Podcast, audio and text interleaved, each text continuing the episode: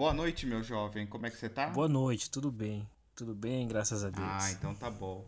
Espero que a audiência esteja tranquila também, graças a Deus.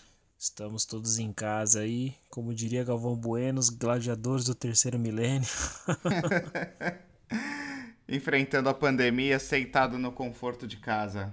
É isso aí, curtindo uma, uma Netflix, tomando uma coquinha gelada, mas que nem diz o zangado, coisa leve para não engordar, né? é, mas é assim mesmo. E o que, que você conta de novidade? Cara, tirando o pessoal que antes só saía de casa e entrava no carro e agora tá andando de bicicleta como se não houvesse amanhã, parece que pandemia virou sinal verde. Todo mundo tá saindo em grupo de 10, 15 pessoas sem máscara, todos aglomerados, andando de bicicleta. Só na volta de casa hoje eu vi três grupos. Sim, aqui o pessoal também, cara, vai numas, vai numas panelinhas, sabe? De três pessoas, cinco pessoas, vão pedalar. Os caras vão até pelo interior, estrada de chão, é um negócio muito louco. É, paciência, né? É fazer a nossa parte, se proteger para não pegar, para não espalhar e esperar que esse povo que tá saindo consiga sobreviver e não passe para ninguém, né? Porque seria criminoso se eles tivessem passassem para alguém. É, e também torcer para que ninguém continue caçando marmota, né? Ah, pelo amor de Deus, né? Marmota, salvem as marmotas.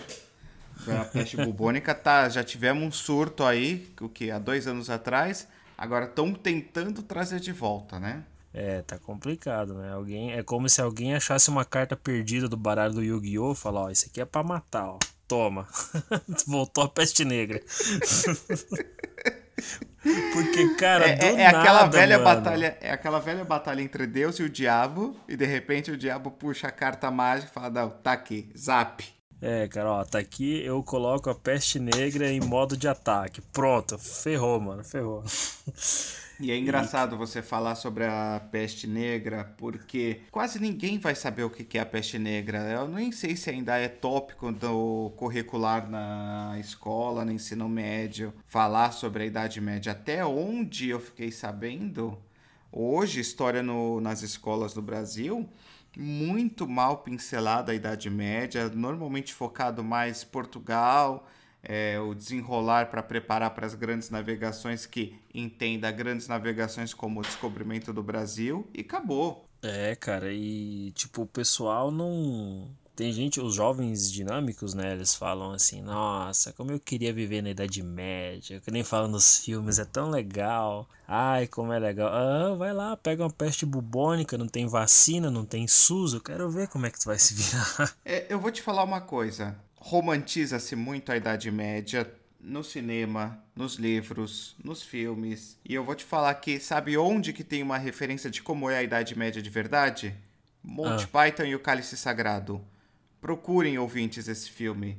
Lá você vai ter o que, que é realmente a Idade Média. Gente no meio da lama, gente trabalhando, gente que não toma banho, gente desdentada, gente que morre cedo, incluindo a, a própria nobreza. Sim, e também não tinha sistema de esgoto, não tinha tratamento de água. As doenças lá vinham a rodo, né, cara? Pelo amor de Deus, os caras, quando o balde de mijo tava cheio, jogavam pela janela. Ai de quem tivesse debaixo da janela. Meu Deus, é coisa de louco. Então. Você preparou um tema pra gente essa semana? Preparei. Inclusive, tem gente que conhece a peste negra, mas não conhece a peste bubônica. Então, são nomes populares que são dados às doenças, né? Então, justamente isso que eu, eu, eu resolvi trazer para nós discutir hoje. Que eu achei o dicionário de doença popular e a sua tradução no, no CID, né? Que é o como se fosse mesmo o Aurélio da, dos nomes de doenças, né?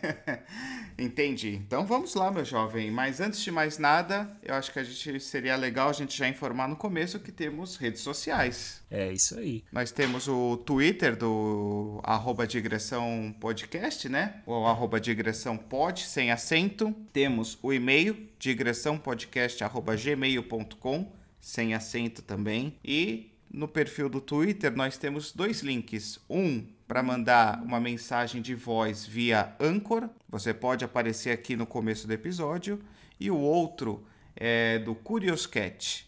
faça perguntas anonimamente e receba as suas respostas.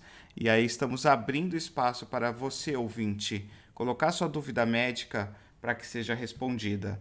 Não estamos prometendo cura, não estamos prometendo tratamento, até porque a telemedicina não é desse jeito que funciona. Mas, se você tiver alguma curiosidade, quer algum esclarecimento, traremos isso para você. É, estamos abertos também a sugestões, né? Novos temas para a gente estar tá abordando e qualquer dúvida relacionada à medicina, inclusive eu também, né? Como, como pessoa que não está diretamente ligada à medicina, mas como paciente. Eu sou o paciente do Denis aqui, né? Então eu trago as situações e ele explica e a gente debate. E precisamos também fazer uma retratação aos ouvintes, né? É, ficamos afastados tanto tempo porque o meu computador entrou em estado crítico, precisou ser entubado, entrou na CTI e ficou em estado vegetativo aí por quase um mês tentando ser resgatado. Tentamos um transplante de sistema operacional, mas infelizmente ficou meio manco. Então estamos voltando agora para continuar com a nossa rotina de a cada duas semanas uma gravação. É isso aí. Inclusive, eu estava querendo fazer uma visita quando o computador estava no leito, mas infelizmente eu não consegui até por causa da pandemia.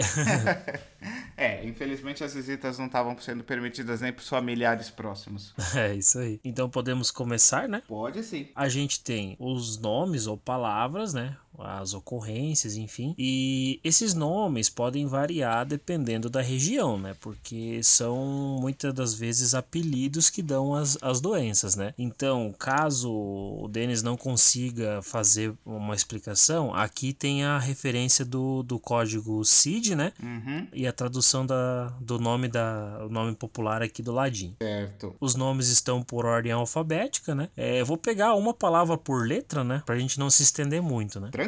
Então eu vou começar por uma palavra que aqui, inclusive, é bem comum, aqui na, na região sul onde eu vivo, que é a palavra andaço. Doutor, o que seria um andaço? Andaço? Sim. Mas do sul, não faço a mínima ideia. Qual que é o código do CID? O CID A09 R52.9. Diarreia e gastroenterite enterite de origem infecciosa presumível e dor generalizada. Traduz para nós, doutor. Tudo bem. É, para quem é paulista, acredito também que parte do sul de Minas, algo do Rio de Janeiro, é a tradicional jeca, gastroenterocolite aguda, quer dizer que ocorre uma inflamação do trato digestivo, ocasionado normalmente por um processo infeccioso ou de intoxicação, seja ela alimentar ou medicamentosa. Tradicionalmente, é o piriri, é o andaz, é a caganeira, é o intestino frouxo, é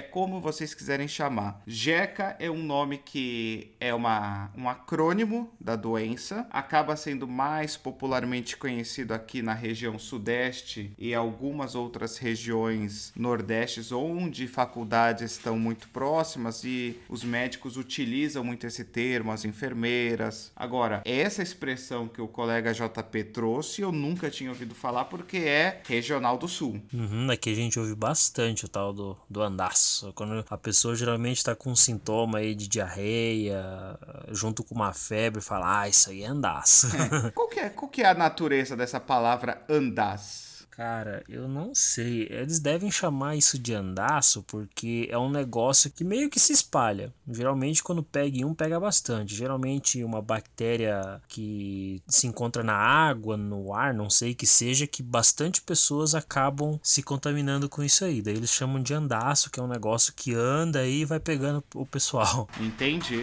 Manda a próxima então pra gente. A próxima eu creio eu que ela é bem famosa, é o tal do bico de papagaio. Bico de papagaio, tradicionalmente, é o osteófito, tradicionalmente na coluna. Osteófito uhum. é um crescimento anormal de osso, não significando que é um, uma, um tumor maligno é simplesmente um pedaço de osso que cresceu. Esse pedaço de osso pode crescer por uma própria deformidade da vértebra ou porque um ligamento sofreu uma calcificação. Ele tem esse nome de bico de papagaio porque ao raio-x você vê claramente fazendo um gancho. Não é uma patologia grave, não causa grandes transtornos, exceto a dor que incomoda quando ele comprime muito o disco vertebral ou quando ele começa a ter atrito com a vértebra de baixo de cima, mas resolve-se muito facilmente. Quando tem que resolver cirurgicamente é tirar, é serrar esse pedaço de osso. Então vamos passar para o próximo, agora é catarro na cabeça. Catarro na cabeça? Uai, catarro Isso. Na cabeça, se eu for deduzir, é o resfriado. É, ou uma sinusite. É qualquer infecção Isso. da via aérea superior. É, aqui tá sinusite crônica não especificada. Tá, então veja bem. Quando a gente tem um processo de inflamação dos seios nasais, que são cavidades que tem dentro dos ossos para facilitar o nosso processo de respiração, de drenagem de líquido do nosso sistema auditivo. A gente pode, nesse processo inflamatório, produzir secreção. Essa secreção pode ou não estar contaminada. E aí aqui a gente tem que fazer dois parênteses. Primeiro, nem toda sinusite é infecciosa. Segundo, a sinusite infecciosa não é necessariamente bacteriana. Não é porque fez pus que você vai considerá-la como uma sinusite bacteriana e precisa de antibiótico. Então vocês têm que lembrar que sempre procurar o médico, sempre passar os sintomas certos. Quando essa sinusite não tem nenhum histórico de febre, é uma, um quadro que surge sazonalmente, que o paciente já tem relação com alergia, seja rinite ou espirros. Provavelmente essa sinusite é mais serosa, é por um acúmulo de secreção. Essa sinusite serosa pode entrar em contato com um vírus ou com uma bactéria e virar uma sinusite infecciosa. E aí o paciente abre o quadro de febre, dor, sensação de peso na face. Por isso é essa expressão de catarro na cabeça, porque na verdade acumulou secreção nos seios nasais. Então vamos para a próxima, que é a famosa doença do mundo. Essa eu vi bastante também também. Doença do mundo. É...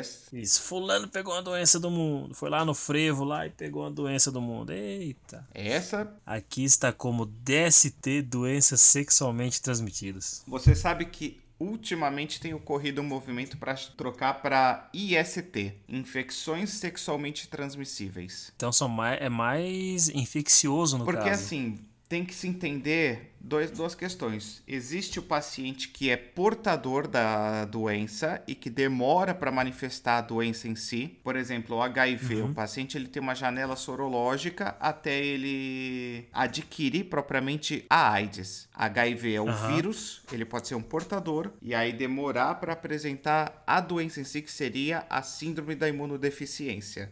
SIDA em português, AIDS em inglês. E assim são uhum. com algumas outras doenças. Tradicionalmente, a gente espera que o paciente que está infectado já está doente. Entretanto, pode acontecer de o paciente estar numa janela sorológica ou ser um paciente que é um portador crônico sem manifestar a doença. E tem a questão do estigma social, porque quando você fala doença sexualmente transmissível, já tem uma conotação muito pesada. Então, Nesses tempos de inclusão social, a infecção sexualmente transmissível ela é menos deletéria à imagem do indivíduo. Mas faz sentido, doença do mundo como a doença venérea, ou seja, é, consequências naturais de regimes de libertinagem ou do amor livre. Só que isso uhum. é uma uhum. ideia que partiu de conceitos arcaicos, populações, sociedades que prezavam pelos, abre aspas, bons costumes, pelo bem viver. Não quer dizer que quem contraiu essas doenças propriamente praticou libertinagem. HIV é uma doença muito relacionada à transfusão sanguínea também. Quando ela surgiu, quantas pessoas não receberam transfusões sanguíneas ou órgãos, enxertos,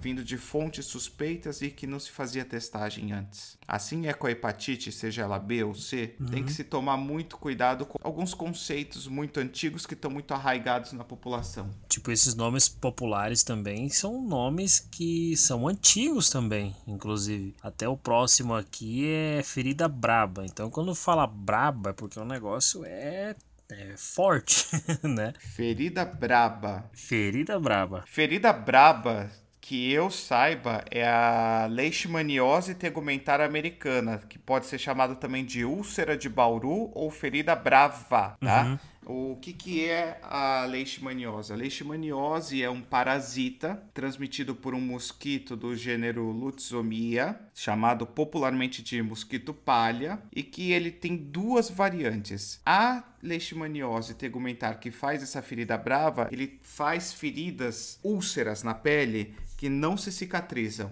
É um diagnóstico diferencial do paciente que tem úlceras cutâneas quando ele é pescador ou tem hábito de frequentar rio, lago ou entra muito na mata de regiões endêmicas para esse mosquito palha. Existe uma variante da leishmaniose que é a não tegumentar, que é a visceral. É quando o parasita entra no corpo do paciente indo para os órgãos. É uma variante muito mais agressiva, é letal e o tratamento é muito mais prolongado e muito mais danoso até. Uhum, entendi. Então vamos para a próxima. A próxima é a famosa gastura. A gastura é a queimação, é a azia, é qualquer sintoma relacionado ao refluxo gastroesofágico. É quando vocês têm um refluxo de ácido saindo do seu estômago e subindo pelo seu esôfago.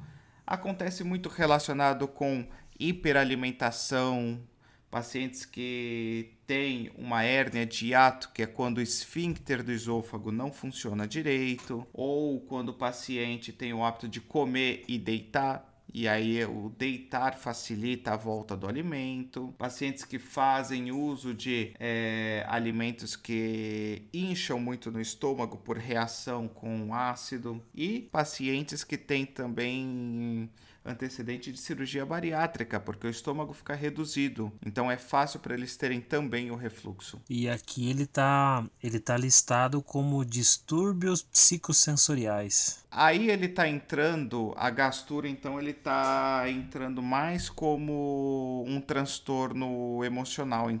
É que é que depende muito do regional também, é um Veja é bem, um apelido a gastura tradicionalmente varia, né? é a azia. Entretanto, o que acontece? O paciente que passa muito nervosismo, o paciente que fica ansioso, quem que nunca foi numa entrevista de emprego e sentiu uma queimação atrás do peito e achou que estava infartando? É o refluxo. Mas uhum. aí é um refluxo ocasionado por uma resposta sensorial. O medo, o pavor, a angústia, o nervosismo, dando uma resposta vagal e contraindo o estômago, forçando o ácido a subir pelo esôfago. Então a próxima, a língua pregada. Essa nem eu conhecia e nem o nome da doença, que é anquiloglossia. Anquiloglossia. É Nossa, isso, eu acho que eu vi, acho que uma ou duas vezes na faculdade lá atrás, estudando nos papiros antigos durante a minha graduação, junto com os sacerdotes dos faraós. Mas vamos pegar pela raiz da palavra anquilo, que se eu não me engano são placas ósseas ou placas é, endurecidas, e glosso, que é língua. É chamado de língua presa. Vamos buscar aqui por uma fonte confiável. É, o CID dela é Q38.1. Q38, então deve cair dentro de malformações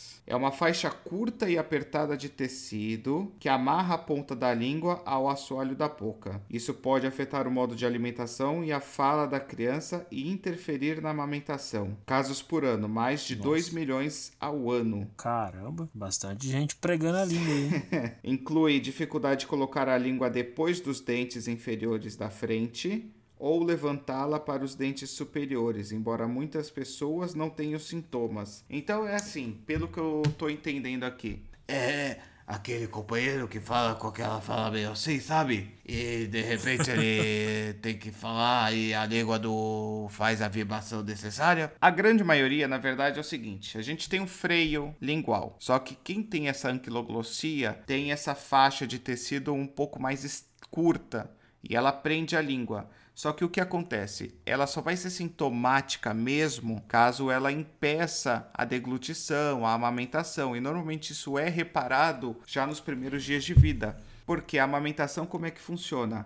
A criança abocanha o mamilo da mãe e aí com a língua ela vai ordenhando a mama da mãe. A criança que tem essa anquiloglossia, ela não consegue fazer esse movimento de ordenha. Então ela está constantemente chorando porque ela está com fome, ela não está ganhando peso e, nos casos mais graves, está perdendo peso. Às vezes passa desapercebido, porque quando a mãe não consegue dar o peito, o primeiro raciocínio dela é que ela não está tendo leite ou que ela não sabe amamentar. Então ela vai para a mamadeira. A mamadeira é um processo diferente de sucção.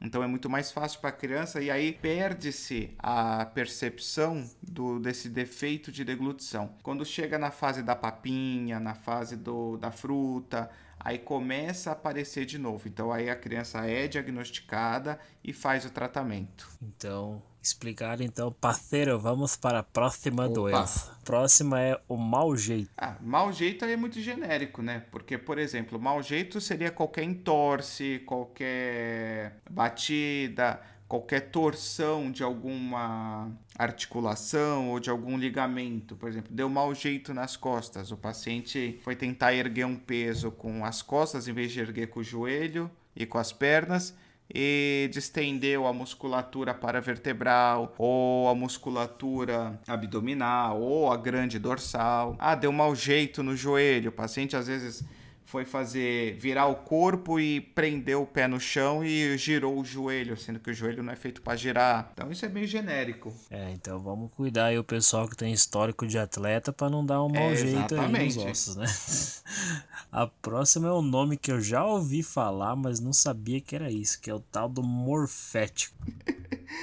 Morfético, cara, é engraçado. Vamos, vamos, tem uma tem uma na minha família eu tenho uma parente que ela sempre, desde que eu era moleque, eu via ela quando eu ia falar mal de alguém, ela, ai, aquela velha morfética.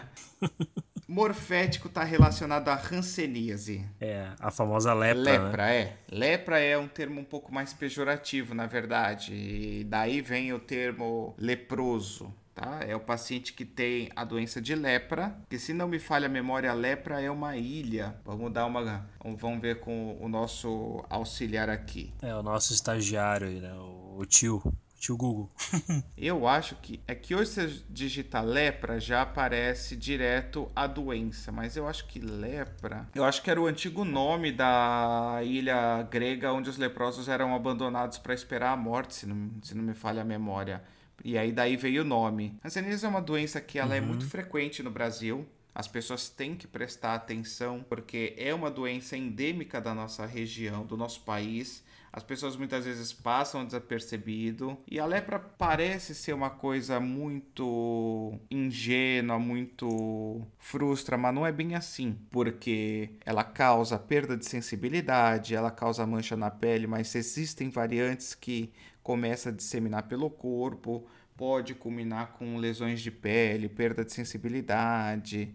É, a gente vê sempre aquele a imagem do, do paciente leproso cheio de tumores na pele, nódulos grotescos, a pele bem é, cheia de cicatrizes porque vai perdendo tecido. É importante sempre tomar cuidado. Aparecer uma mancha branca que tá sem sensibilidade, não sente calor, não sente frio, não sente dor, procura um médico, pode ser Hanseníase, meu jovem. Hanseníase tem tratamento, tem cura. Você não precisa morrer com isso ou disso. Outros termos que você pode usar para morfético, no caso, é morfeico, lazarento, leproso, lázaro. Essa lazarenta de lascar. É porque tem relação com, com a parábola do Lázaro, se eu não me engano. Lázaro, se eu não me engano, Sim. ele era um leproso na Bíblia. Sim, ele era um leproso. E daí os coitados atribuem ele quando quer xingar alguém, né? Sacanagem com o Lázaro, coitado. Se eu não me engano, se eu não me engano na, na, na, Bíblia, Jó também acabou sendo acometido por lepra de, pela descrição, né? Acho que na Bíblia moderna brasileira a gente não tem essa palavra, mas quando Jó é testado, se eu não me engano, a descrição física é de lepra. No caso, a, uhum. a lepra tuberculoide, que é a que faz os nódulos subcutâneos. Uhum. Que inclusive eram pessoas marginalizadas pela condição sim, e tal. Né? Sim, porque além da pessoa ser um doente, ele é um doente que transmite, é um doente que tem um aspecto grotesco e é um doente que passa muito a ideia de, de sujeira. Então, é o paciente que viveu na sujeira. Se a gente partir do contexto sociopolítico e religioso da, da Judéia, dos antigos hebreus, a qualquer doença que tivesse uma manifestação cutânea passava uma ideia ou de sujeira da alma, e aí a gente tem que entender que qualquer sujeira do corpo para eles era entendido também como uma sujeira da alma, ou uma forma de acometimento por demônios, ou porque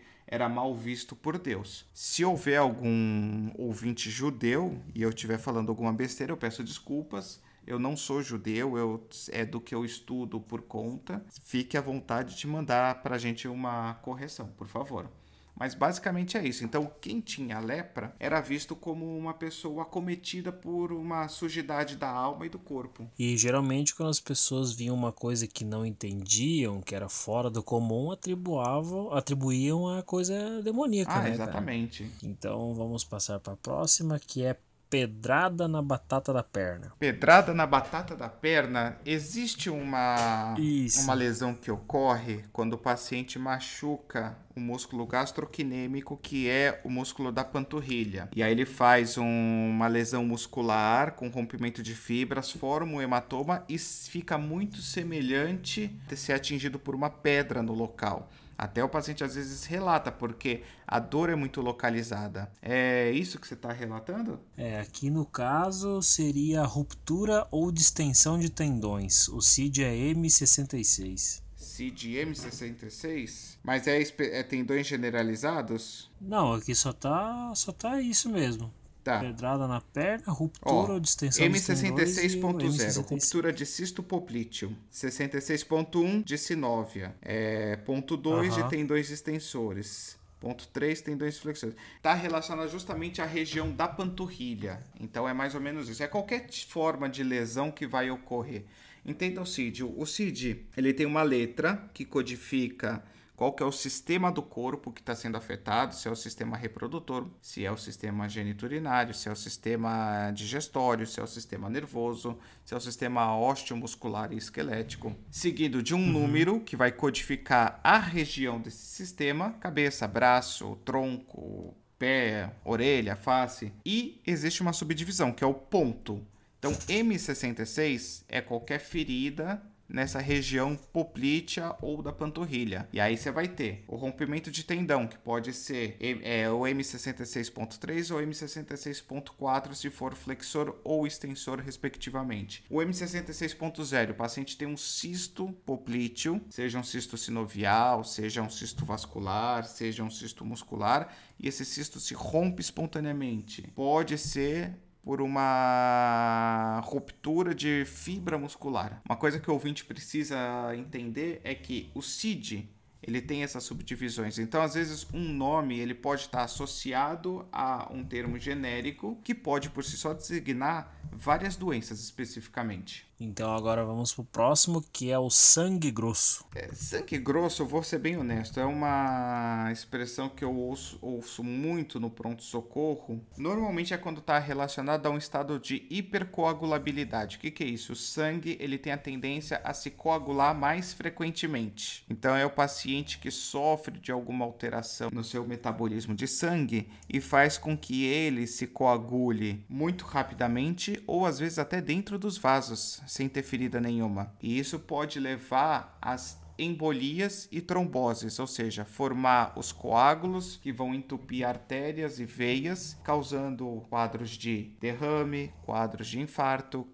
quadros de embolia pulmonar, quadros de embolia venosa profunda. Normalmente o paciente que tem essa hipercoagulabilidade, ele acaba precisando usar um afinador de sangue. Eu adoro essa expressão, afinador de sangue. Na hora que eu ouço o paciente falar isso, eu já penso o sangue dele com notas musicais e vai lá alguém que fica afinando com um afinador musical sangue. Sim, tá lá o, o cara do Cifras Clube com, com um saquinho de sangue é e um hemograma na mão, né? Na Vamos verdade, o paciente está usando um anticoagulante, que aí ele pode ter um, anti, um antiagregante plaquetário, que é o AS comum. Então, todo mundo que tem, já teve um infarto, ou suspeita de infarto, ou que é muito obeso e acima de uma determinada idade, usa o AS rotineiramente para diminuir o risco de hipercoagulabilidade. E aí temos também a varfarina sódica, que já é um anticoagulante mais forte. Temos a heparina, que já é ainda mais forte e com menos problemas do que a varfarina.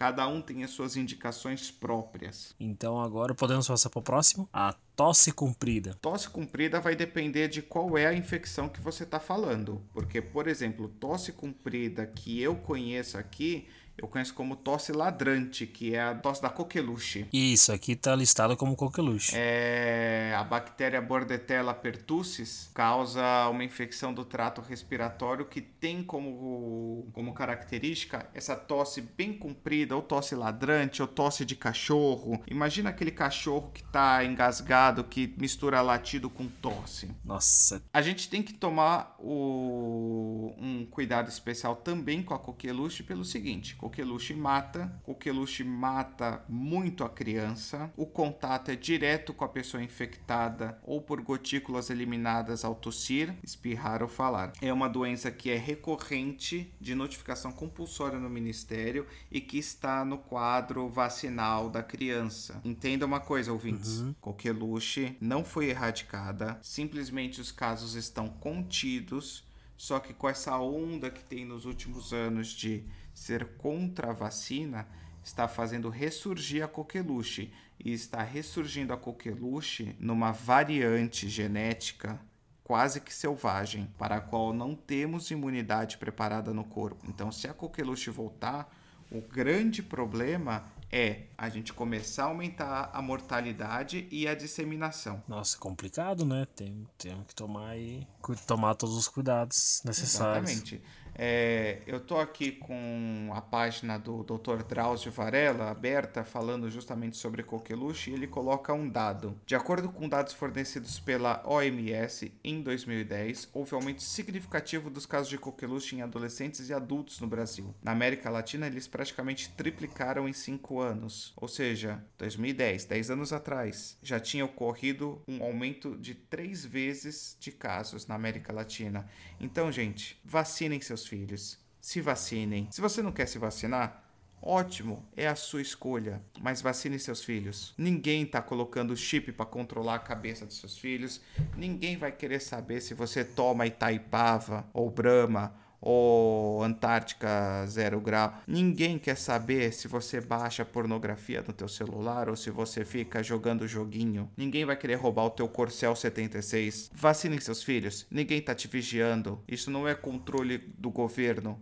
Ninguém está injetando doença para matar seus filhos. Muito pelo contrário, se vocês não vacinam suas crianças, o criminoso é vocês. Exatamente. E a questão do histórico do smartphone, se preocupe Exatamente. com o Google. Google é o vilão. é, isso aí. Então, o próximo aqui é um termo popular, é o arroxo no peito ou aperto no peito. Bom, arroxo no peito ou aperto no peito vai ser um termo que Arroxo me passa uma sensação de ser um termo mais para norte, tá? Uhum. Aqui seria sensação de opressão retroesternal, que pode indicar déficit de irrigação miocárdia pelas artérias coronárias. A expressão pode também traduzir sintoma de ansiedade. É, então, era isso que eu ia falar. É mais a questão do arroxo que me pegou, que parece que ser uma coisa. Porque aqui no estado de São Paulo a gente não usa esse termo arroxo, né? A gente já vai direto pro aperto no peito. O que você falou não está errado. O que você falou está incompleto. Porque o que acontece? Essa sensação de aperto no peito, ela é muito genérica. Ela vem de vários órgãos. Desde uma inflamação da cartilagem que liga o externo, que é esse osso bem no meio do peito, à costela, até o infarto. E dentro desse meio de caminho, a gente tem a própria esofagite, o próprio refluxo que eu já comentei, a própria gastrite, lesões musculares, acúmulo de gases no estômago que ficam forçando a subida pelo esôfago, a pneumonia, ainda mais quando ela culmina com uma infecção da pleura, que é um tecido que recobre o pulmão, o tromboembolismo pulmonar, que é coágulo que fechou a artéria do pulmão, o próprio infarto do coração, o aneurisma de aorta, que é quando o, a aorta, o vaso que sai do coração, ele começa a sofrer uma dilatação e destruição da sua parede. Então, o nosso sistema evolutivo, ele foi muito sagaz, vamos pensar dessa forma. Selecionou a criatura que qualquer dor no peito, ela já fica preocupada e procura ajuda. Porque pode não ser nada, como um gases, você solta um arroto e passa. Pode ser um problema grave, como o tromboembolismo pulmonar, o infarto, o aneurisma. Dessa forma, sabendo que algo no peito está errado, o paciente vai buscar ajuda. Hoje nós temos medicina, podemos saber o que fazer. E é muito importante esse fator, porque imagina você estar tá sentado na sua casa, lá em 1012 depois de Cristo, e aí você sente um aperto no peito. O que, que pode ser? Pode ser um infarto? Pode. O cara morreu e não tinha como fazer nada, que a medicina da época não ajudava. Mas às vezes podia ser uma coisa besta, como simplesmente ele estava com gases. Aí chega na curandeira, ah, isso são os espíritos malignos tentando sair do seu corpo. Tome esse chá de boldo com camomila e aí você arrota e fica bem. Pois é. É um mecanismo muito seguro. O infarto é realmente uma das maiores preocupações, porque em termos de incidência é o que mais vai acometer em termos de gravidade. Mas o aneurisma fica logo atrás, o tromboembolia pulmonar também. Então é importante vocês ficarem atentos. Sentiu dor no peito, sentiu arroxo no peito, procura um posto de saúde. Pode ser só emocional, pode ser só emocional mas antes pecar por excesso do que pecar por falta. Sim, e também é importante a gente manter os exames em dia, o check-up, né? Tudo, tudo regular, né? Para se tem alguma coisa errada, a gente já poder tratar logo que, né? Antes que se agrave mais. Não esperar para ir consultar quando você tiver um piripaque cair duro no chão. Não Vamos, né, prevenir o negócio, né? Melhor prevenir do que remediar, já dizia o ditado, né? Então o próximo aqui é dor nas cadeiras. Dor nas cadeiras. Se a gente partir do pressuposto que cadeiras estamos falando do quadril, da sua bacia, então dor nas cadeiras é uma dor dos quadris. É qualquer quadro de inflamação, qualquer quadro de fratura até da própria crista ilíaca ou qualquer outra parte da bacia, às vezes até do próprio cabeça do úmero, que é o osso da coxa, você pode ter uma dor nos quadris. O que vai diferenciar para o médico é a intensidade da dor e quais os sintomas associados. Por exemplo, paciente que chega com dor no quadril,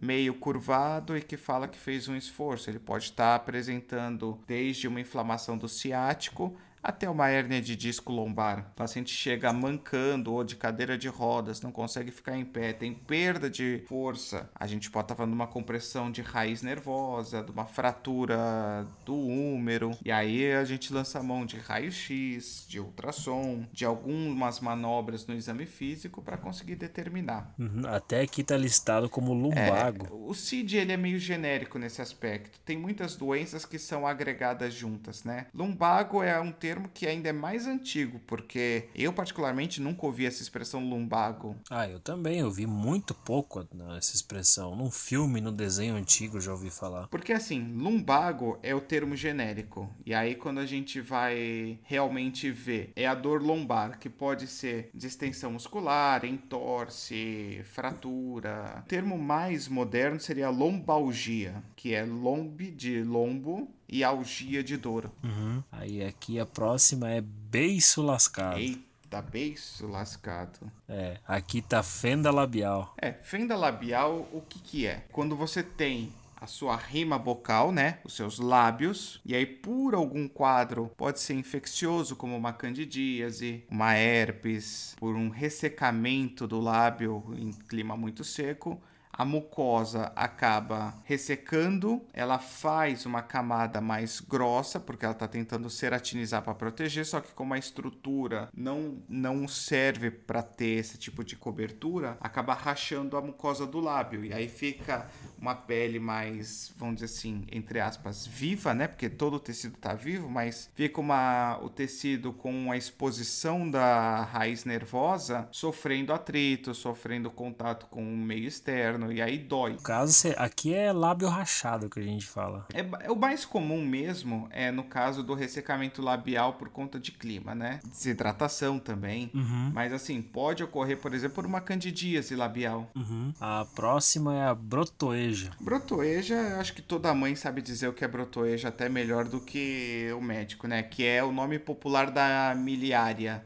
É uma inflamação da pele causada pela obstrução dos ductos secretores de glândulas sudoríparas. Basicamente, a gente tem as glândulas sudoríparas que fazem o suor. Para que, que serve o suor? Controle de temperatura, liberar toxinas que estão no nosso corpo, é, liberar bactérias, para fazer uma hidratação da pele quando está associado com a glândula sebácea. Se ocorre a obstrução, eles vão fazer o que? Essas glândulas continuam produzindo as, as, o suor fora, só que ele não pode sair. Então eles começam a inchar, cistificar e faz essa brotoeja é muito comum em criança. Normalmente uma pasta d'água resolve, banhos com água com água um pouquinho mais aquecida para abrir as, a, os poros da pele. Normalmente é, não tem muito o que fazer.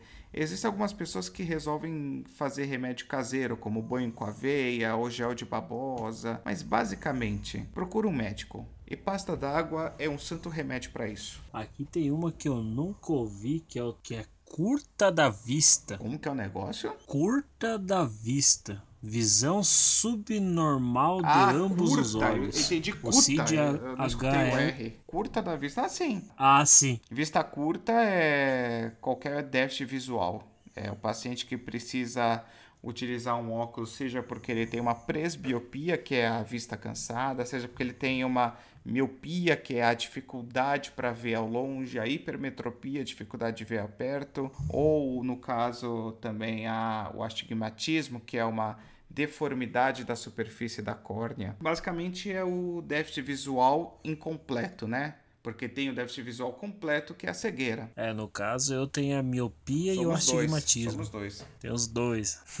a dor, dor nos quadros. Acho que se enquadra na mesma sim, da dor sim. nas cadeiras, praticamente. Porque quadros é um jeito que as pessoas podem falar dor nos quadris. Ah, sim, sim. A tal da a tal da íngua, íngua é quando ocorre um inchaço de um gânglio linfático, um linfonodo. O gânglio linfático é um local onde uhum. Ocorre a apresentação de qualquer componente estranho ao corpo, seja uma bactéria, um vírus, um protozoário, uma célula cancerígena. Ele é apresentado para as nossas células de defesa para fazer uma organização da defesa corporal. Quando ocorre uma linfadenite, ou seja, uma inflamação do linfonodo, esse linfonodo cresce de tamanho. Pode fazer um abscesso, pode fazer uma, é, um endurecimento, às vezes pode ser decorrente até de uma, um câncer que está surgindo e já está comprometendo o linfonodo, e aí forma essa íngua. Tradicionalmente, a íngua é por um processo infeccioso e o paciente apresenta aquele linfonodo crescido, normalmente debaixo da axila. Ele pode drenar pus com o tempo. Algumas pessoas confundem às vezes a íngua com a foliculite que ocorre na axila também, que faz um quadro também de crescimento axilar, também com abscesso mas normalmente, enquanto a foliculite é da pele, a íngua é do linfonodo embaixo do, da pele do tecido adiposo. Ah, entendi. Então a próxima, doença de vento. Doença de vento? É gases, não é? Hemiplegia não especificada. O CID é G81.9. Hemiplegia é, é M de metade, plegia que é a paralisia. Você perde o movimento, tá? Paralisou a metade de, do, de algum órgão do seu corpo, normalmente pele, tá? Então, por exemplo, você pode ter uma hemiplegia facial, metade do teu rosto paralisou. Sem causa especificada, é uhum. porque então você não sabe se está relacionado a um derrame, se está relacionado a uma infecção viral. Eu acho que chamam, eu agora a parte é minha de dedução. Eu acho que chamam de doença do vento porque sabe aquela história que a avó falava que se ficar fazendo careta no espelho, o anjo vem, sopra e teu rosto paralisa daquele jeito? Então, doença do vento. Sim, Bateu o vento na careta ouvi, e ficou sim. daquele jeito. Ou se você se você tá mexendo com fogo e depois pega vento, também a tua cara fica É, então, travada. Já ouvi essa também. Eu acho que a gente tá bom por agora, né? Vamos deixar pra uma parte 2. Você traz mais uma lista nova. Pode ser? A gente dá uma filtrada Tranquilo, nisso pra fazer uma, uma parte 2 disso. Até deixar em aberto aí pro pessoal que acompanhou o episódio até aqui e não ouviu uma expressão, uma doença popular e quiser, pode deixar aí, né? Como sugestão pro próximo episódio, pra gente fazer um parte 2, né? E lembrar, amiguinhos, compartilhem. Você tá lá perdido, não sabe o que fazer, tá entediado na quarentena, pega esse episódio, manda pra tia do Zap Zap que adora ouvir, aquela tua, tua madrinha que cata lá aquele Moto G3 lá e fica compartilhando corrente de oração. Devolve pra ela esse episódio, fala, ô tia, ouve isso aqui que é legal. Tá falando de todas as doenças da tua época. Passa pra aquele teus amigos lá que É isso aí. nunca sabe o nome das doenças, pra eles pagar micão falando que tá com e fala, pô, tô com a doença do vento aí, o que, que você acha que é? Vamos compartilhar, espalhar, pa- espalhar a palavra, fazer crescer o número de conveniados do nosso programa. Quem sabe aí, se tiver gente suficiente, a gente pode criar um grupo aí no Telegram, o pessoal pode entrar, tirar dúvida, se divertir, se vocês tiverem interesse, né? Isso aí, a gente pode, pode interagir bem mais aí, trocar uma ideia, uma, uma sugestão, é, até pessoas que têm dúvidas médicas, porque tem gente que as, muitas vezes não vai ao médico, ou vai ao médico e volta meio confuso e tal, né? Se quiser, pode vir perguntar, ó, eu tô com, recebi esse diagnóstico e tal, não sei o que é, né? Dúvidas relacionadas à medicina, né? Então o deles está aí aberto a, a respostas e a gente está aberto a discutir aqui nos próximos episódios. Afinal, a função de um médico é educar também, não é só tratar. E a melhor forma de tratamento continua sendo a educação e a prevenção. É, e a gente tá aqui, né, fora do horário de trabalho, né? Você pode ouvir aí o, o digressão, você pode ouvir um médico a qualquer hora, né? Você coloca aí no teu carro, indo pro trabalho e tal. Você pode estar ouvindo aí uma, uma consulta grátis aí, sem precisar estar saindo do conforto de casa, do conforto do carro aí, ouvindo a gente Exatamente. Numa boa. E lembrar, gente, a gente está fazendo isso aqui por preocupação com os nossos colegas, com os nossos amigos, com os nossos companheiros de jornada dessa raça tão sofrida chamada humanidade. Não se acanhe de perguntar. Ninguém aqui tá para julgar, ninguém tá aqui para falar que a sua dúvida é boba, é infantil, é inútil. A única dúvida que é infantil é a dúvida que não foi feita. Toda pergunta é válida. Exatamente. E eu também tô aqui para aprender, né? Porque é, é, eu, eu confesso que eu fiquei surpreso, né? Quando o Denis me chamou para participar do projeto, até pelo fato de eu ser muito leigo aí na parte da medicina, mas é justamente para isso para mim trazer essas dúvidas para poder ter uma resposta. Então, seria como se eu fosse um porta-voz de vocês. E o Denis seria como nosso como nosso mentor, né? Estamos aqui só para tentar devolver um pouco para a população. Acho que ficamos por aqui. Agradeço muito a tua ajuda, agradeço a pauta que você trouxe, JP. Foi de valia enorme. Tem muita coisa aí que eu nunca tinha nem ouvido falar e que se algum dia alguém viesse me perguntar, eu ia ficar com cara de paisagem. Agradeço mesmo de coração, foi sensacional. Ah, imagina, também tem muita coisa que eu não conhecia, foi é, um conhecimento, né? Eu adquiri muito conhecimento, tanto na parte do popular como na parte médica, né? De poder pesquisar e trazer esse conteúdo sempre para poder acrescentar aí ao, ao Digressão então. Podcast. Então eu desejo a todos os ouvintes um forte abraço. Agradeço a audiência de vocês. Vamos impulsionar essa comunidade de ouvintes barra pacientes. Agradeço a você, JP. Um forte abraço. Tudo de bom. Boa semana, boa quinzena. E nos vemos no próximo episódio. Forte abraço, Denis. Tudo de bom. Tudo de bom aí pros ouvintes do Digressão Podcast. Se cuidem, fiquem em casa na medida do possível e Salvem as salvem as marmotas. Tchau, tchau. Tchau, pessoal.